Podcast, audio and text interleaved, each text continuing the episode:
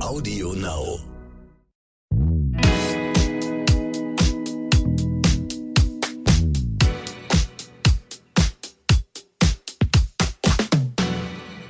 Hallo und herzlich willkommen zu So bin ich eben, euer Psychologie-Podcast für alle Normalgestörten mit der Psychotherapeutin, Psychologin und natürlich Bestseller-Autorin Stefanie Stahl.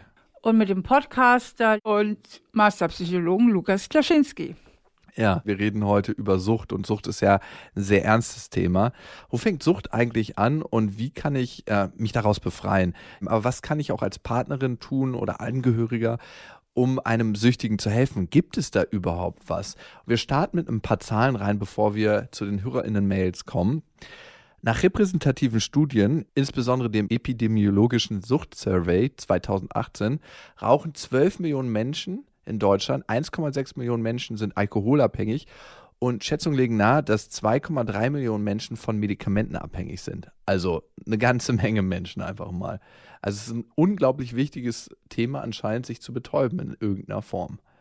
Rund 600.000 Menschen weisen einen problematischen Konsum von Cannabis und anderen illegalen Drogen auf und gut 500.000 Menschen zeigen ein problematisches oder sogar pathologisches Glücksspielverhalten. Also wir merken schon mal, Sucht kann sehr mannigfaltig sein.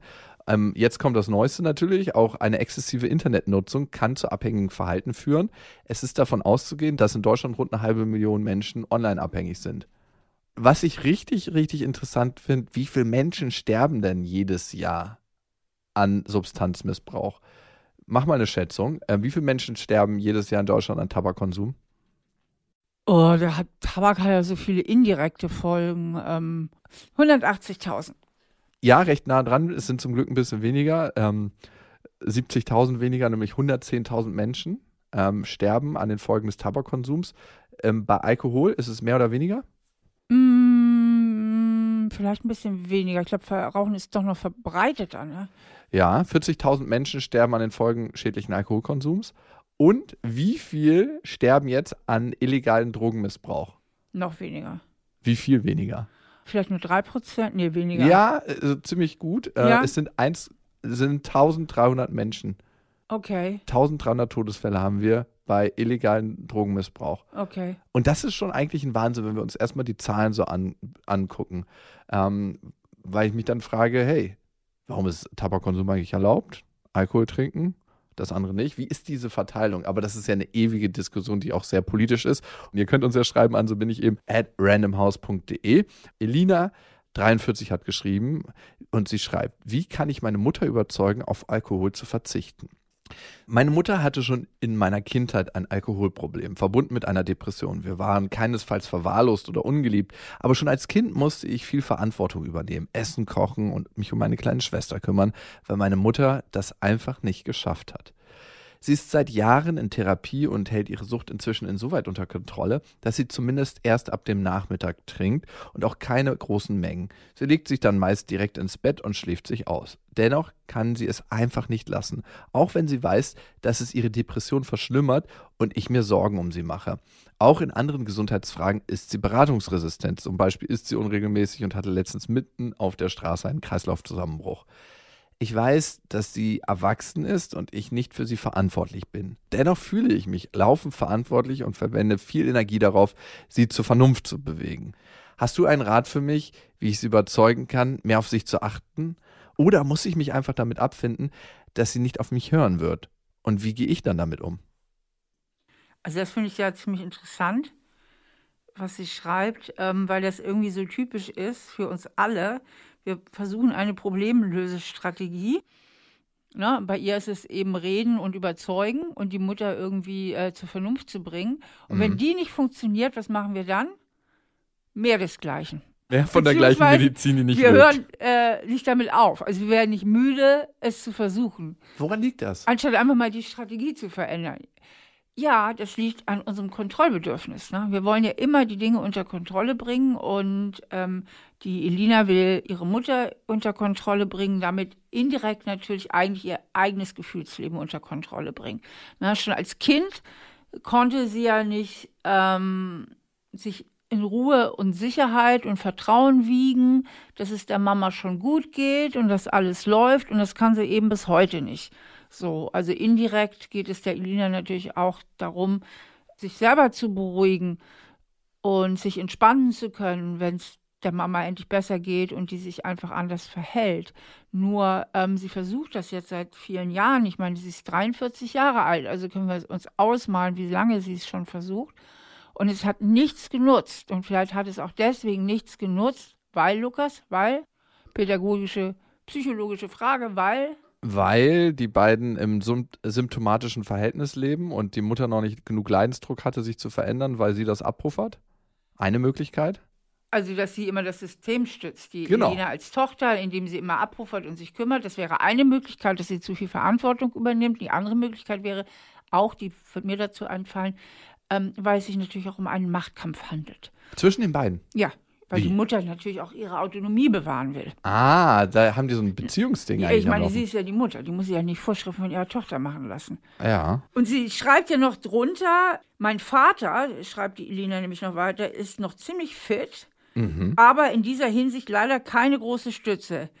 Er will sich nicht einschränken, nur um auf sie aufzupassen. Also der hält da die Füße still. Ähm, Der geht schon den richtigen Weg. der im Grunde geht ja den richtigen Weg, weil ähm, es ist wirklich die Sache ihrer Mutter und wo die Elina halt ansetzen muss, ist bei sich selbst. Ähm, sie sagt ihr, vom Kopf her sei es ja klar, dass sie nicht für ihre Mutter verantwortlich ist. Das glaube ich auch. Aber dahinter stecken ja eine ganze Menge emotionaler Verknotungen in ihr. Total. Ne? So, also es geht ja wirklich darum, dieses Kind in ihr in die Hand zu nehmen, das kleine Kind, was schon immer für Mama verantwortlich war und das kleine Kind, was auch wirklich ja abhängig von der Mama war. Ja. Heute ist sie ja groß, heute ist sie nicht mehr abhängig von der Mutter. Ja, Steffi, das ist ein ganz wichtiger Punkt, den du da ansprichst.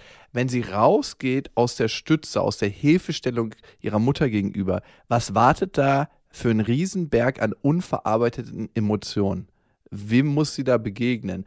Eigentlich ja sich selbst, die ein Leben gelebt hat, wo die Mutter eigentlich nicht so richtig Verantwortung übernommen hat. Diesem Schmerz auch erstmal zu begegnen und in Heilung zu bringen, der kann dich dann wieder zu dir führen und auch dir bessere Fähigkeiten an die Ha- Hand geben, dich besser abzugrenzen und für dich zu sorgen. Weil in dem Moment, wo du immer nur bei dem anderen bist, mit dem Blick, bist du ja nie bei dir selber. Musst deine Emotionen auch nicht wahrnehmen, aber kannst dir auch selber nicht helfen.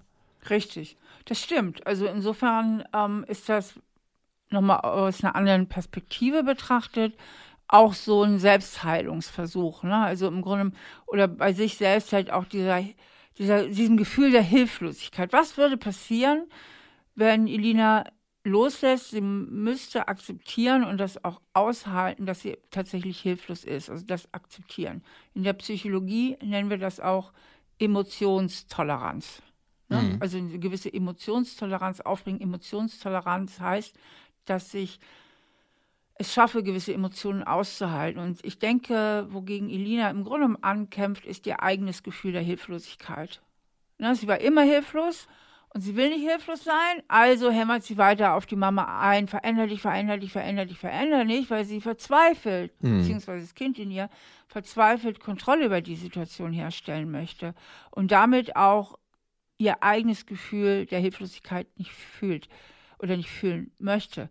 Und da, glaube ich, würde ich an ihrer Stelle ansetzen, wirklich mal innezuhalten, zu atmen und zu sagen, ja, ich bin hilflos. Und das wirklich mal zu spüren und das mal zuzulassen, zu sagen, ja, ich bin hilflos. Ich bin hilflos, ich kann da gar nichts machen. Und das vielleicht mal einfach so lange zu tun, bis sie es akzeptieren kann. Also wirklich, es geht ja darum, finde ich, da einfach auch mal die Hoffnung aufzugeben und ihrer Mutter die Handlungskompetenz auch zu überlassen. ja. Ne? Also, dass die Mutter wirklich für ihr Leben verantwortlich ist und ähm, ihr diese Wahl auch zu überlassen, wie sie leben möchte. Ja, und das ist eine ganz wichtige therapeutische Intervention, die du gerade beschrieben hast. Einfach mal zu diesem Gefühl kommen, ich bin hilflos, was das für ein Gefühl auslöst und das auch aushalten. Weil was ganz, ganz oft passiert, ob es jetzt beim Gedankenkreisen ist oder in so einer Situation, dass wir uns diesem Gefühl gar nicht stellen, immer wieder weglaufen und schnell eine Handlung vollziehen, um dieses Gefühl, was wir erwarten, nicht spüren zu müssen. Und wenn wir dann anfangen, dieses Gefühl zu spüren, merken wir, wir können doch damit umgehen. Und dann verändert sich alles. Oder sehr viel zumindest. Was ich auch ganz wichtig finde anzuerkennen, ist, dass du, Elina, schon sehr lange in diesem Muster lebst, ne? in diesem Muster der ich bin diejenige, die hilft und das wird auch ein bestimmtes Gefühl bei dir auslösen. Ne? Jemandem anderen zu helfen, löst ja auch positive Gefühle aus. Du hast deiner kleinen Schwester schon geholfen und das ist ja was Erlerntes. Und in diesem Muster lebst du und es gilt einfach, dieses Muster zu brechen und zu merken, das funktioniert nicht mehr, das hat mal funktioniert, das hat meiner kleinen Schwester vielleicht gesichert, dass sie gut aufgewachsen ist und dafür kannst du dankbar sein. Aber jetzt hat dieses Hilfemuster seine Wirksamkeit verloren. Ja, Richtig. Ja. Und damit eben auch ähm, vielleicht die Selbstwertstabilisierung über dieses Gefühl, ich bin diejenige, die hilft. Also was, mhm. was bleibt von mir übrig, wenn ich nicht mehr die Helfende bin? Mhm. Na, also wenn man etwas aufgibt, ein gewisses Verhalten, dann stellt sich ja oft die Frage so ganz groß, ja, und was nun? Was mache ich denn jetzt? Wenn ich nicht mehr das bin, was bin ich denn dann? Also es geht so im engeren Sinne auch wirklich nochmal um die Arbeit am eigenen Selbstwert, beziehungsweise sich zu identifizieren mit dem wirklichen Ich und nicht nur mit der helfenden Rolle oder der Rolle, die man in der Familienposition eben auch eingenommen hat. Hm, ja, das ist für viele ein Thema, glaube ich. Wer bin ich, wenn ich nicht mehr tue, sondern nur noch bin? Mhm. Hm. Schwierig, nicht ganz einfach. Aber es ist so tückisch, dass hinter jedem Thema fast hinter das eigene Selbstwert steckt. Immer wieder kommen wir darauf zurück. Mhm. Deine Mutter, hast du gesagt, ähm, sie trinkt noch, sie hat es mittlerweile unter Kontrolle. Jetzt muss man sich fragen, ist sie noch alkoholabhängig oder nicht? Und da hat die WHO Kriterien aufgestellt, die genau das beschreiben. Es sind sechs Kriterien und von diesen sechs Kriterien müssen mindestens drei über die letzten zwölf Monate erfüllt worden sein. Eins ist Craving, also so ein starkes Verlangen, Alkohol zu trinken. Dann der Kontrollverlust über den Alkoholkonsum bezüglich Beginn oder Menge, also dass sie morgens ganz früh schon beginnt oder gar nicht weiß wann und dann endlos trinkt. Dann natürlich eine Toleranzentwicklung gegenüber der Alkoholwirkung. Ich glaube, das kennen gar nicht so wenig Menschen, dass wenn sie regelmäßig trinken, auch vielleicht mit Kollegen nach der Arbeit, dass man irgendwann merkt, okay, ein Bier, da hatte ich früher noch einen Schwips und jetzt äh, merke ich gar nichts mehr. Toleranzentwicklung ist relativ schnell und dass sich die Lebensumstände, das ist Punkt 4, auf das Alkoholtrinken einengen und ähm, man dadurch andere Interessen vernachlässigt. Also, ah nee, ich gehe lieber heute mit meinen Jungs einen trinken als zum Sport oder mich mit meiner Freundin treffen oder was auch immer. Dann Punkt 5 ist ähm, anhaltender Alkoholkonsum trotz eindeutiger schädlicher Folgen, also gesundheitlich wie psychisch oder auch sozial und Nummer 6, ganz, ganz wichtig, bei Substanzmissbrauch körperliche Entzugssyndrome, bei Reduzierung der Alkoholmenge oder Abstinenz. Also, dass man das wirklich merkt. Es kann mit Kopfschmerzen einhergehen bei Alkohol oder aber auch mit Schwitzen. Krampfanfälle, Herzrasen. Also bei schweren Alkoholikern, können das sogar nur im Krankenhaus machen ähm, so ein Entzug, weil das sonst wirklich auch tödlich enden kann, so, wenn man den alleine macht. Und vor allem sehr, sehr schmerzhaft ist. Ähm, mir hat jemand mal gesagt, und das fand ich total interessant bei Süchten und bei Substanzmissbrauch, jeder Substanzmissbrauch beginnt mit einem Schmerz, also dass du ein bestimmtes Gefühl überdecken möchtest mit der Substanz. Darum wirst du überhaupt süchtig. Wenn jemand nicht das Ver Bedürfnis hat, ein Gefühl überdecken zu wollen, der kann ja jederzeit auch wieder aufhören. Das Problem ist immer, dass Süchtige meistens eine Emotion überdecken wollen mit der Substanz und hört auf mit einem Schmerz, weil der Entzug schmerzhaft ist. Ich weiß nicht, ob ich dem zustimmen würde, weil ich denke, bei vielen stoffgebundenen Süchten ist es einfach so, dass die so massive Gewohnheiten halt auch im Kopf etablieren. Dass es den Schmerz nicht braucht. Nö. Ah, also einfach das Dopamin. Also nehmen wir mal Zigaretten rauchen. Davon kann ich ja nie sehen. Ja, ich habe okay. lange genug geraucht. Das, das setzt halt Dopamine frei. Ähm, das gibt ganz viele positive Gefühle und ähm, du hast die erste Zigarette nicht unbedingt geraucht, weil es dir irgendwie schlecht ging oder so. Ja, gut. Ähm, ja, du wolltest aber ein negatives Gefühl ziemlich sicher überdecken. Also, ja, wieso? Naja, wenn du in einer Gruppe stehst, alle rauchen und du die Einzige bist, die nicht raucht, dann ist es. Abenteuerlust, Bock haben, dazuzugehören. Dann sagen wir 80er Jahre, wo ich angefangen habe zu rauchen, da war es noch cool. Mega cool. okay, aber dann würde ich gerne festhalten, dass jemand, der ein negatives Gefühl überdecken möchte, mit der Substanz vulnerabler ist für eine Suchtentwicklung. Das kann auf jeden Fall so sein. Ja, genau. Okay. Und da hängen aber auch wohl auch bei Alkohol geht man auch von der genetischen Komponente aus. Das haben einige Zwillingsstudien und so weiter ergeben. Bei Zigaretten, das finde ich total spannend. Ich erzähle das immer so gerne. ähm, ist es so, dass es Menschen gibt, die können Nikotin langsam verstoffwechseln von den Rezeptoren her. Und das sind die, die entweder sowieso nie damit anfangen oder die ich ja so beneide, die ab und zu mal eine rauchen können. Die Partyraucher. Die Partyraucher. Davon gibt es ja richtig viele. Die können ab und zu mal eine rauchen, finden das super cool oder meinetwegen auch mal einen Abend mehrere Zigaretten und können dann wieder wochenlang gar nicht rauchen. Die verstoffwechseln langsam oder Langsam. schnell? Ah, Und dann okay. gibt es die Gehirne, die Nikotin schnell verstoffwechseln. Und dazu gehört leider meins. Und die haben halt ein hohes Suchtpotenzial. Die können eigentlich ab und zu mal rauchen. Die rauchen entweder ganz oder sie rauchen gar nicht. Okay. Und ich denke, ich kann mir vorstellen, dass es beim Alkohol auch so ist, dass es einfach Gehirne gibt, die, wo der besonders gut andockt. Äh, und andere, die einfach eine sehr, sehr geringe äh, Suchtentwicklung haben. Einfach auch von der Gehirnstruktur, soweit ich richtig informiert bin. Weiß man zwar um die genetische Komponente, aber ich glaube, man kann es noch nicht so Ganz genau detailliert auf- hm. beschreiben wie jetzt zum Beispiel beim Nikotin. Also, Ja. dass man es genauso auf den Punkt bringen könnte.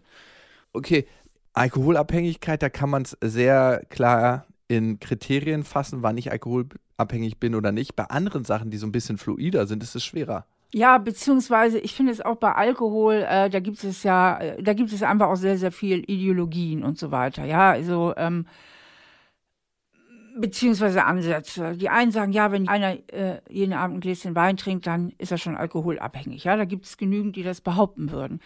Äh, erstmal müssen wir unterscheiden psychische Abhängigkeit und körperliche Abhängigkeit. Ja.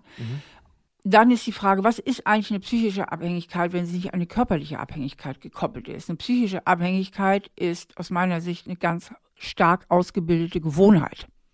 Ne? Und es heißt ja immer, Alkoholismus sei eine Krankheit. Ähm, das stimmt auch, vor allen Dingen, wenn wir im Bereich der ähm, körperlichen Abhängigkeit gelandet sind, wobei die Übergänge sind ja fließend. Und ganz viele, die mal gewohnheitsmäßig oder spaßmäßig getrunken haben, werden auch irgendwann körperlich abhängig. So, und man sagt auch, Sucht beeinträchtigt den Willen. Auch das ist richtig. Na, also die Suchtstimme, die hat wahnsinnig gute Argumente.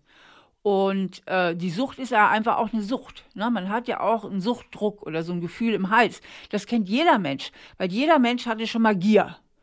Jeder Mensch kennt ein Giergefühl. Gier auf, oh, ich muss jetzt unbedingt Schokolade Jeeper, essen. ne? Jeeper. Und ich habe jetzt einen tierischen Jeeper auf Pizza oder auf Pommes oder was auch immer, ja. Jetzt erstmal was Fettiges. Und das ist ja so ein, so ein Gefühl im Hals, ne? so, so, ah, so ein Giergefühl. So. Und so kann man sich das bei Sucht vorstellen, dass das, also ich bin jetzt nur bei der psychischen Ebene mehr, nicht bei der schweren körperlichen Ebene, es so ein Jeeper ist, so ein echter Jeeper. Ja. Auf ein Glas Wein, auf eine Zigarette oder sonst was. Und diesen Jeeper zu unterdrücken, das ist ja eben gar nicht so leicht. Deswegen sagt man auch zu Recht, dass Sucht natürlich auch den Willen beeinflusst, aber sehr viele Sachen beeinflussen den Willen, natürlich von morgens bis abends. Und ähm, dann gibt es einen Forscher, der heißt Gene Heyman. Der ist ein Psychologe der Harvard Medical School. Und ähm, der sagt jetzt wiederum, Sucht ist in dem Sinne keine Krankheit, sondern eine Störung des willentlichen Entscheidungsverhaltens. Auf Englisch sehr viel knapper und kürzer, a disorder of choice. Also eine Störung des Willenverhaltens. Und Also, das stimmt, weil er argumentiert folgendermaßen. Er sagt, Menschen, die jetzt ernsthafte Stoffwechselerkrankungen haben, wie Alzheimer-Klienten oder Diabetes oder sonst was, die können sich nicht dagegen entscheiden. Während Ah. viele Süchtige irgendwann die Sucht aufgeben. Und Ja. es gibt ja wirklich eine hohe Dropout-Quote. Auch von Menschen, die ohne Therapie, ohne alles irgendwann sagen, ich höre jetzt mit Heroin auf, ich höre jetzt mit dem Saufen auf, es reicht. Und er argumentiert, und ich finde das völlig nachvollziehbar und schlüssig, er sagt, in dem Moment, wo die negativen Konsequenzen so viel größer sind als der positive Gewinn, oder umgekehrt, wenn ich mir kaum positive Konsequenzen vorstellen kann, was mir das jetzt bringen soll, aufzuhören. Also du kannst auch schon ziemlich am Boden sein mit der Sucht. Ähm, und dann wird man sagen, wieso? Das ist doch offensichtlich mit den negativen Konsequenzen. Was redet denn der Mann da? Ja. Ja, aber wenn sich dann ein schwerer Alkoholiker oder so die Frage stellt, ja, was bringt es mir jetzt aufzuhören? Ganz, ganz wichtiger Punkt. Also, Na, also was habe was hab ich letztlich davon, ja? Weil es geht ja letztlich darum, selbst bei schweren Alkoholismus geht es erstmal um diese Entscheidung, dann halt die Entgiftung und dann halt die, äh, dann halt die Therapie. Gehen wir jetzt aber mal zu leichterem Alkoholismus oder Gewohnheitstrinken, wo noch keine wirkliche körperliche Abhängigkeit ist. Ähm, du brauchst ja einen echten Grund. Und wenn der nicht da ist, weil deine Leberwerte sind okay, du hast keine sozialen Schwierigkeiten, du kommst mit der Arbeit klar, äh, du liebst es einfach abends dann Wein zu trinken, dann hast du keinen handfesten Grund, auch damit aufzuhören. Mhm. Und, ähm, und da ist dann ja auch tatsächlich die Frage, ähm, die finde ich immer so interessant, muss man eine Abhängigkeit nur wegen der Abhängigkeit, also eine schwere liebgewonnene Gewohnheit nur wegen der Gewohnheit aufgeben? Oder welche handfesten Gründe sprechen noch alle weiterhin dafür? Und da haben wir halt, ja, mit der Gesundheit, da haben wir halt ein riesiges Spektrum. Genau, aber du sprichst einen super wichtigen Punkt an und das finde ich, das Charakteristische an dieser Folge ist, dass wir keine Mail von einem einzigen Süchtigen bekommen haben, sondern immer nur Nachrichten von Angehörigen. Und mhm. wenn du darüber redest, dass irgendwann die negativen Konsequenzen überwiegen müssen über die positiven, kann es sein, dass man als Angehöriger dieses System noch unterstützt. Und darum ist es so interessant, sich genau das anzugucken. Also kann es eigentlich auch einem Entzug förderlich sein, nicht mehr zu unterstützen, nicht mehr zu sagen, hey, ich gebe dir hier noch mal was oder da noch mal oder ich fahre dich da und dahin und sondern jemanden richtig am Boden zerstellen zu lassen. Das ist die große Frage. Also damit habe ich mich schon lange beschäftigt. Ich finde halt, ähm, ich würde es gar nicht am Boden zerschellen Ja, lassen. ist vielleicht ein bisschen viel. Nein, das klingt so brutal. Ähm, ich komme mal auf das Prinzip von Alfred Adler zurück, was mich sehr fasziniert. War ja ein sehr berühmter Arzt und äh, Psychologe der radikalen Aufgabentrennung. Ist es wirklich mein Job? Ist es wirklich meine Aufgabe? Ist es wirklich meine Verantwortung, den Alkoholkonsum meines Angehörigen zu regulieren? Oder ist es nicht radikal die Aufgabe auch des Angehörigen, sich zu kümmern und Entscheidungen zu treffen? Ich kann diese Entscheidungen unterstützen, aber ich kann sie nicht für ihn treffen und ich kann ihn auch nicht dahin prügeln. Perfektes Stichwort für unsere nächste Hörermail. Die kommt von Tina, sie ist 43 und sie sagt, mein Partner ist pornosüchtig. Dazu hast du hoffentlich genug zu sagen.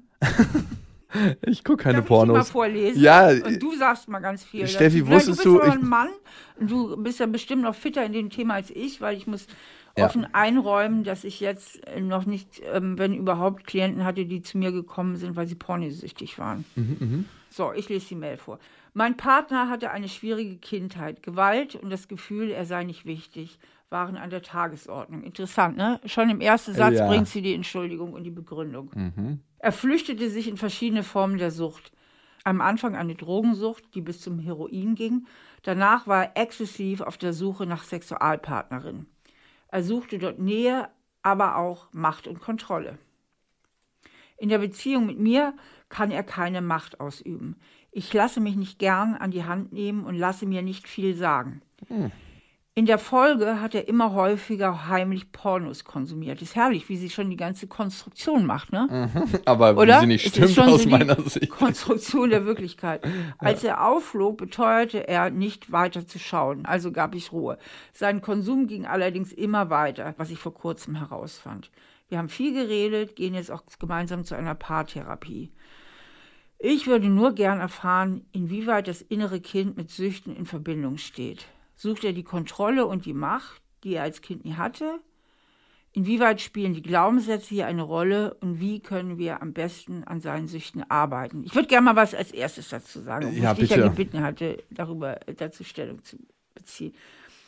Also, was mir dazu einfällt, ne? also wenn ich mir jetzt vorstellen könnte, mein Mann würde ständig Pornos konsumieren. Oder vielleicht noch nicht mal ständig, sondern immer mal wieder. Ab und zu mal ein Pörnchen. Dann ist ja eigentlich die Frage, was wäre jetzt eigentlich mein Problem damit? Also mein Problem wäre, ich glaube, ich wäre irgendwie eifersüchtig, dass er die Frauen jetzt alle toller findet, dass ich ihm nicht genüge. Also es Wärst du wirklich? Nein, ne? Selbst, doch, irgendwie schon. Irgendwie wird das ein bisschen meinen Selbstwert bedrohen.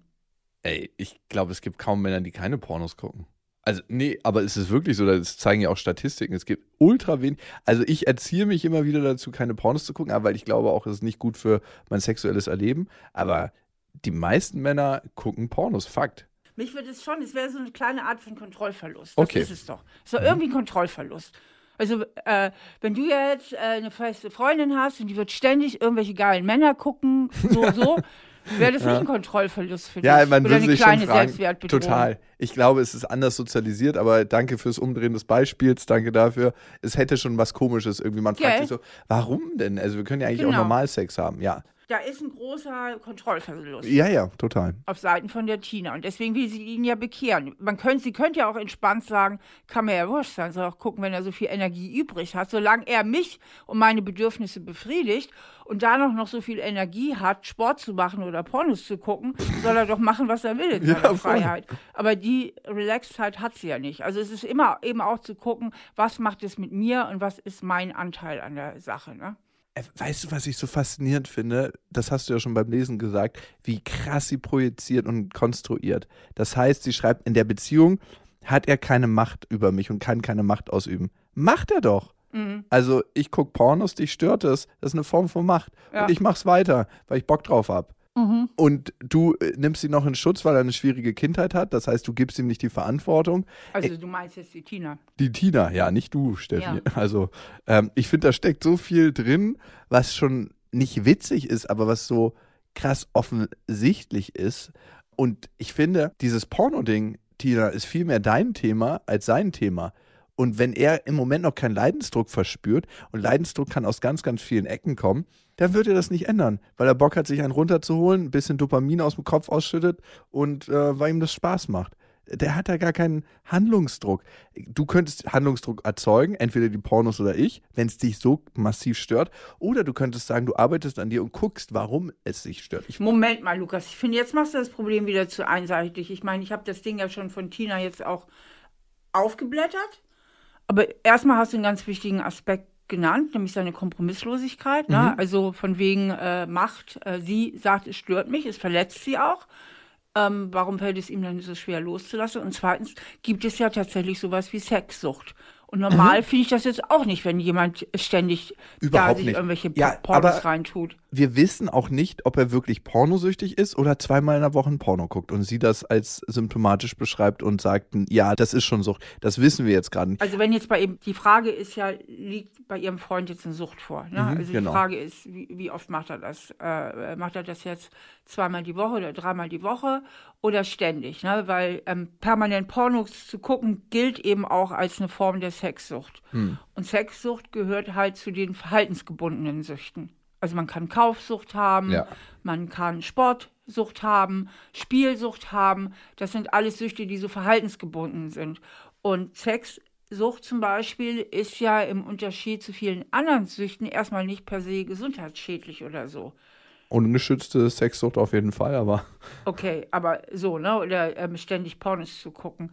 Das Problem ist eben, dass es eben so weit führen kann, dass man soziale Beziehungen total vernachlässigt, auch Ja. die eigene Beziehung vernachlässigt, dass man in der eigenen Beziehung überhaupt keinen befriedigenden Sex mehr haben kann, weil man vollkommen andere Vorstellungen von Sex hat und einen riesigen Input braucht, Ja. weil das ist ja wie bei allen Süchten, man gewöhnt sich an alles. Also mit allem muss ja auch der Input an Maßnahmen und, und Reizen. Härte, Intensität des Sexes, ähm, dirty, wie, wie auch immer das ausgelebt wird, ne? Also, Genau, genau. Und die Frage ist dann ja immer, was sich hinter Suchtverhalten eben verbirgt. Das eine ist Mhm. zum Beispiel Flucht. Na, also Flucht vor Alltagsproblemen kann ganz, ganz oft hinter Total. Suchtverhalten stecken. Ja, man lenkt sich ab.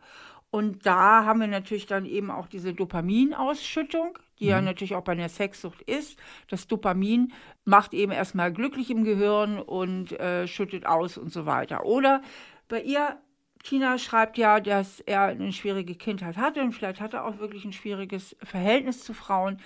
Ähm, er könnte sich natürlich auch fragen, was steckt eigentlich hinter diesem pornografischen Interesse? Welche Form von Pornos interessieren mich besonders?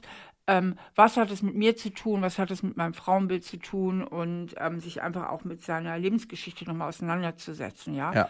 Und da eben zu gucken, da einfach eben auch Probleme zu lösen. Also ich denke, wie gesagt, wir wissen jetzt nicht, inwiefern das wirklich bei ihm eine Sucht ist. Im Übrigen spricht man da auch von Hypersexualität und das Problem ist da eben auch, wie bei auch einigen anderen Süchten oder vielen anderen Süchten, es ist extrem schambesetzt auch. Mhm. ich meine, wer outet sich schon gerne und sagt, ich bin total sexsüchtig? Es gibt zwar manchmal ein paar Freaks, die das tun. Schauspieler machen das. Und, äh, amerikanische Schauspieler habe ich schon öfter erlebt. Ja, die gehen dann ja auch wirklich in Therapie, ne? Ja. Und ähm, dahinter kann sich natürlich auch, das gehört ja zu meinen Lieblingsthemen, einfach auch Bindungsangst verstecken, ja. Weil indem man den Sex im Grunde immer über Pornos oder über überhaupt sexsüchtiges Verhalten, indem man mit Millionen von Frauen schläft, ähm, stellt man ja immer eine kurzfristige Nähe her, ohne eine wirkliche Intimität herzustellen oder ohne eine wirkliche Ja. ähm, Intimität zu leben. Also Bindungsangst ist sehr oft, oft eine Ursache hinter Sexsucht. Natürlich auch Selbstwertgefühl sowieso angeschlagen, permanent Rausch der Bestätigung. Bestätigung und Mhm. so weiter. Ne? Ist es wirklich wichtig, dahinter mal die tiefer liegenden Ursachen zu gucken. Ne? Aber wie gesagt, wir wissen es jetzt bei der Tina nicht. Nur ganz abschließend vielleicht noch zu dieser Frage, wie immer zu allen Fragen, wo man ein Problem damit hat, dass der andere ein Problem hat. Oder vielleicht auch nur ein scheinbares Problem hat. Es sind immer die Sachen, die nie in meiner eigenen Kontrolle liegen. Und das ist immer schlecht. Ja, ob die Mutter zu viel Alkohol trinkt, ob der Partner zu viel Pornos schaut, man kann es schlecht beeinflussen. Also das Beste ist immer, man kann sich selbst beeinflussen und seine eigene Einstellung, weil das sind die Sachen, auf die wir Einfluss nehmen können. Wir haben noch mehr Hörermails bekommen. An so bin ich eben at randomhouse.de könnt ihr euch ja, wenn, wenn ihr eine Frage oder ein Thema habt. Marianne hat geschrieben, 55, und sie fragt, wie kann ich die Nikotinsucht meines Partners annehmen? Vor fünf Jahren ist mein Mann, ein Nichtraucher, nach schwerer Krebserkrankung mit 58 Jahren gestorben. Inzwischen lebe ich glücklich mit einem neuen Partner zusammen. Er ist allerdings Raucher. Ich war es und bin es nicht. Gerade nach meiner Erfahrung kann ich nicht verstehen, wie man sich selbst so kaputt macht. Mein Partner hat schon eine chronische Lungenerkrankung und hört trotzdem nicht auf. Zwar erklärt er mir immer wieder, dass er plant aufzuhören. Er schafft es aber nicht. Er redet es sich nur schön. Wie es Süchtige eben tun. Ich darf das Thema Rauchen nicht mehr bei ihm ansprechen. Er sagt, es wäre seine Sache und ginge mich nichts an. Wie kann ich für mich damit umgehen? Das ist die Frage. Ist es dann auch nur seine Sache, wenn die Folgen gravierender werden, sage ich dann, das geht mich nichts an, das muss, da musst du dir Hilfe suchen. Ich möchte die Beziehung nicht wegen des Rauchens aufs Spiel setzen, aber bei so viel Unvernunft habe ich ein Problem mit der Annahme. Ihn zu bekehren hat keinen Sinn, aber wie kann ich damit gut für mich umgehen? Ja, ich denke, die Brücke wäre da mehr Empathie und das ist natürlich ganz, ganz schwierig, wenn man selber überhaupt nie geraucht hat und ähm, wenn es da eben auch schon darum geht, dass er eine chronische Lungenkrankheit hat. Das ist natürlich ganz, ganz schlecht mit dem Rauchen, aber es, sie sagt immer Unvernunft, Unvernunft, aber Rauchen ist ja nicht oder auch andere Süchte und viele andere Verhaltensweisen, auch jenseits der Sucht, sind ja nicht auf der Ebene der Vernunft zu begründen oder auch nur zu lösen. Ja, also Rauchen, das ist für den äh, eine tiefe Sehnsucht. Der identifiziert damit einen riesigen Teil seines Lebensgefühls. Der identifiziert damit einen Teil seiner Persönlichkeit. Das geht ja sehr, sehr tief. Ja, der hat mit dem Rauchen sein Leben lang ganz, ganz viele positive und schöne Erfahrungen auch gemacht. Das heißt, das ist ja auf einer emotionalen Ebene viel tiefer. Ja. Es geht ja nicht darum zu sagen, du bist ja unvernünftig, dann hörst du auf. Wenn wir so vernunftgesteuerte Wesen wären, dann gäbe es keine Süchte, da gäbe es keinen Krieg, äh, da gäbe es äh, keine Umwelt- und Klimakatastrophen. Da würden wir in einer äh, ganz heilen Welt leben. Ja, das Problem ist ja wirklich auf einer emotionalen Ebene. Und sich dafür halt zu öffnen, weil so äh, macht sie eigentlich nur eine Front hoch. Er schafft es eben emotional nicht oder noch nicht, sich vom Rauchen zu trennen. Dahinter steckt sicherlich auch viel Angst. Angst vor dem Leben ohne Zigarette. Ähm, vor allen Dingen, wenn man sein Leben lang eine Sucht verfolgt hat, muss man auch mal vom Gehirn her schauen. Ähm, es gibt ja gar keine andere Datenautobahn. Mhm. Also der, sein Hirn ist so, hat so eine vier-, fünfspurige Autobahn fürs Rauchen und hat vermutlich noch nicht mal einen Trampelfahrt fürs Nichtrauchen. Ja, also da haben wir ja auch mit ganz starken Gehirnprägungen zu tun.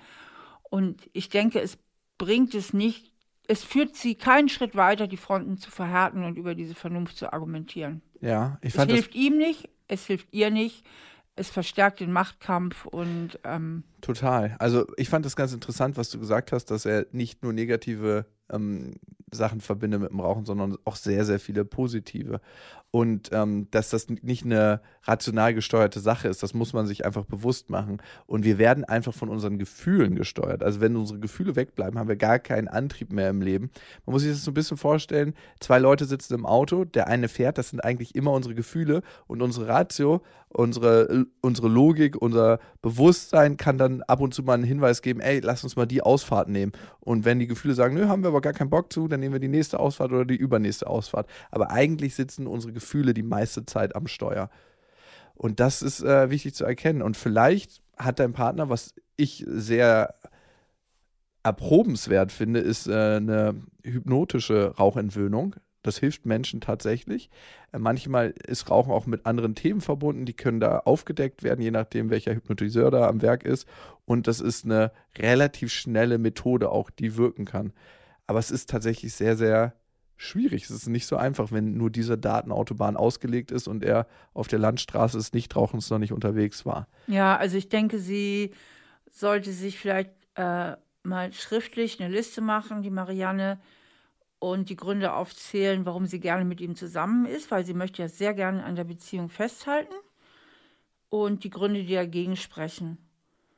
Und dann sollte sie nochmal eine Entscheidung treffen, weil im Grunde ist sie ambivalent. Ja, ja. Im Grunde ist sie ambivalent, weil sie merkt ja, dass sie ohnmächtig ist, dass sie bislang bei ihm keine Verhaltensänderung bewirken kann. Sie hat natürlich Angst, völlig verständlich. Ihr Mann ist mit 58 an Krebs gestorben mhm. und von, an Krebs verstirbt man auch nicht von heute auf morgen. Das ist ein längerer Prozess, meistens. Ein Leidensweg, den hat sie begleitet. Ja, das heißt, äh, mit Ende 40 oder so oder schon früher war sie mit diesem Thema beschäftigt, die hat da keinen Bock drauf. Das kann ich auch total verstehen, nochmal so einen langen Leidensweg mitzugehen. Wenn jemand auch noch sich vorsätzlich, also was heißt vorsätzlich, aber man kann das ja vermeiden mit dem Rauchen, zugrunde richtet, da habe ich auch totale Empathie für sie. Das heißt, sie ist eigentlich innerlich auch ein bisschen ambivalent, bleibe ich jetzt bei dem, weil ich schaffe es ja nicht, ihn zu verändern oder nicht, aber sie will ja bei ihm bleiben. Und dafür sich nochmal klarer zu werden, ne? was sie auch mhm. gut findet an ihm und sich auch nochmal zu überlegen, okay, will ich den Weg nochmal gehen? Ähm, oder eben nicht. Ich meine, der wird ja jetzt nicht zwangsläufig krebskrank, aber man kann ja auch an einer Lungenerkrankung sterben oder an einer chronischen obstruktiven Bronchitis oder was auch immer. Total. Ja. Steffi, ich finde, eine Hörermail ist noch sehr wichtig, dass wir die mit reinnehmen. Die kam auch an, so bin ich eben at randomhouse.de. Sie ist von Benjamin und er ist 32 Jahre und er fragt, wie er den Kontakt zu seinem Vater endgültig abbrechen kann. Denn ich bin als drittes Kind mit einem drogensüchtigen Vater aufgewachsen. Erst Heroin, später Kokain und heute Alkohol. Meine Mutter verstarb leider, als ich sechs Jahre alt war. Unser Vater hat unsere Abhängigkeit völlig ausgenutzt und uns Kinder manipuliert und teilweise gegeneinander ausgespielt. Heute hat er wenig zwischenmenschliche Kontakte. Er ist auf sich selbst gestellt und sucht daher immer wieder den Kontakt zu mir. Vor zwei Jahren habe ich das noch zugelassen, aber nach jedem Treffen oder Telefonat mit ihm habe ich mich völlig ausgebrannt gefühlt. Beim Kontakt mit ihm geht es immer nur um ihn, um seine Probleme, seine Vergangenheit. Wenn ich ihm spiegle, was ich aufgrund von ihm durchmachen musste, spielt er es gerne runter.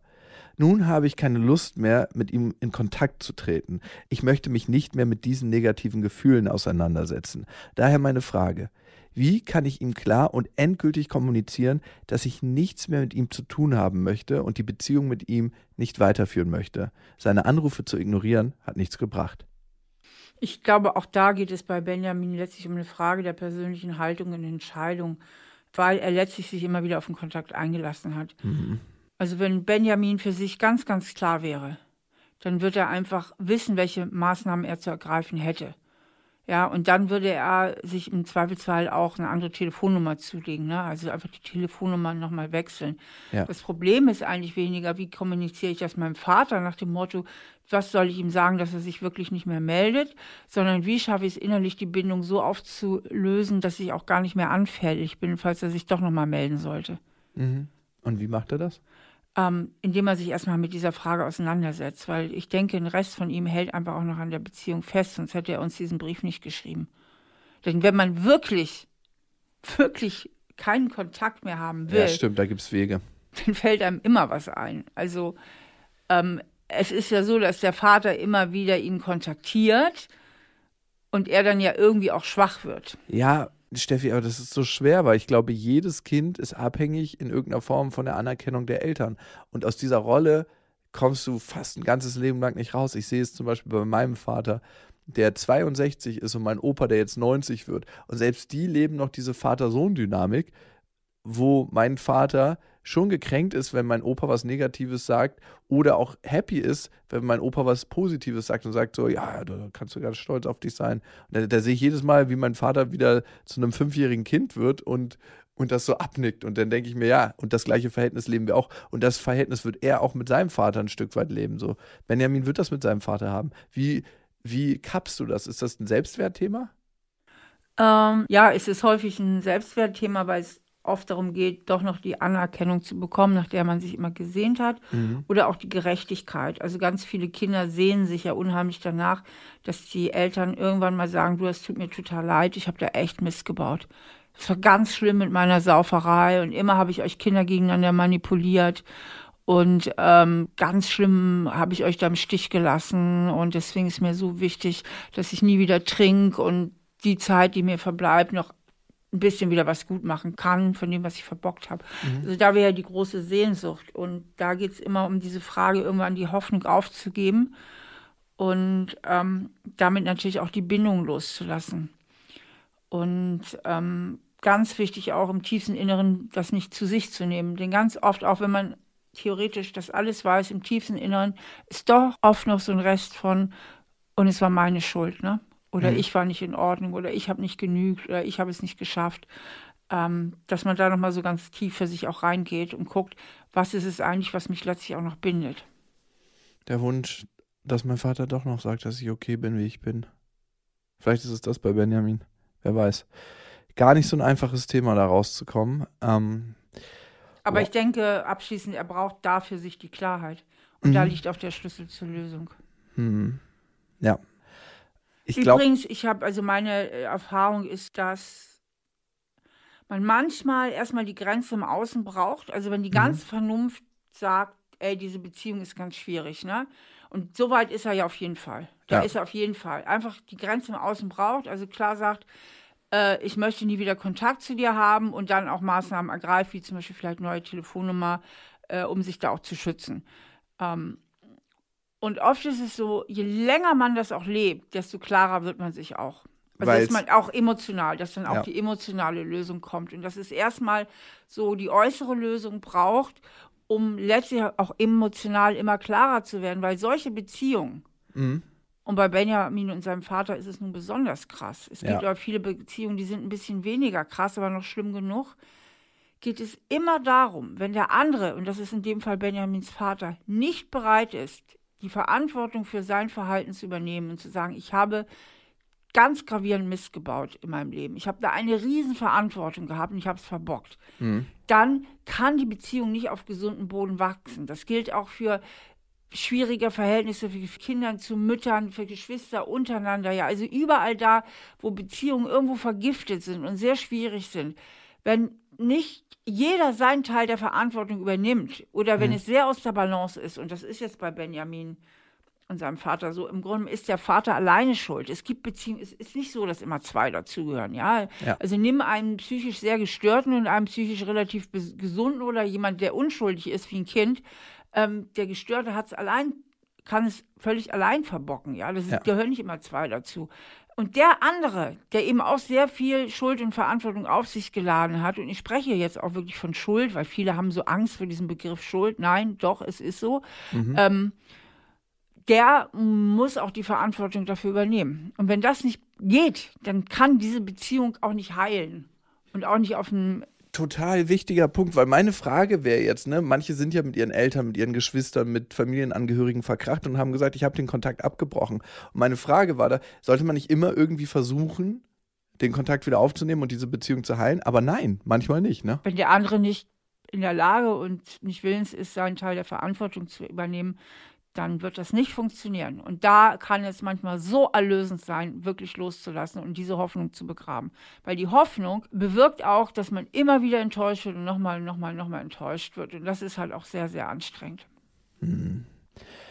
Steffi, ich finde, wir haben jetzt in dieser Folge viel über die Angehörigen von Suchtmenschen gesprochen und wie man vielleicht damit umgehen kann. Aber was mich auch noch interessiert, ist, wie komme ich in eine Sucht überhaupt rein? Wie entwickelt sich eine Sucht? Wie etabliert sich, habituiert sich diese Sucht? Wie komme ich vor allem wieder raus und wie bleibe ich clean oder trocken? Und ich finde, wir sollten uns dazu nochmal extra Zeit nehmen und nochmal eine extra Folge aufnehmen. Auf jeden Fall. Obwohl es für mich ein ziemlich intensives Thema war, also weil es auch eine gewisse Hilflosigkeit in sich trägt, finde ich, dieses Thema Sucht, gerade wenn man angehörig ist, äh, war es auf jeden Fall interessant, darüber zu sprechen. Und vielen Dank an euch für euer Vertrauen, dass ihr mit euren Geschichten zu uns kommt, die ja am Ende Ausschnitte, sehr, sehr authentische Ausschnitte aus eurem Leben sind. Wenn ihr noch mehr davon mit uns teilen möchtet, dann schickt uns eine E-Mail an, so bin ich eben at randomhouse.de. Steffi findet ihr auf Instagram und Facebook natürlich. Da explodierst du ja gerade. Also ist ja auch wirklich krass, muss ich schon sagen, Steffi. Und ähm, auf äh, stephaniestahl.de. Also ich hoffe, wir hören uns beim nächsten Mal. Bis dahin. Ciao. Hä? Ihr seid ja immer noch dran. Wir möchten euch am Ende noch einen schönen Podcast empfehlen. Worum es geht, sagen euch Carla Paul und Günther Keil von Long Story Short selbst. Hallo, wir sind Günther und Carla. In unserem Podcast Long Story Short stellen wir in jeder Folge vier Bücher vor, die uns so richtig begeistert haben und von denen wir euch überzeugen wollen. Dafür haben wir allerdings nur jeweils 60 Sekunden Zeit. Und danach wird natürlich drüber diskutiert. Wir freuen uns, wenn ihr mal reinhört. Long Story Short gibt's auf Audio Now und überall, wo es Podcasts gibt. Audio Now.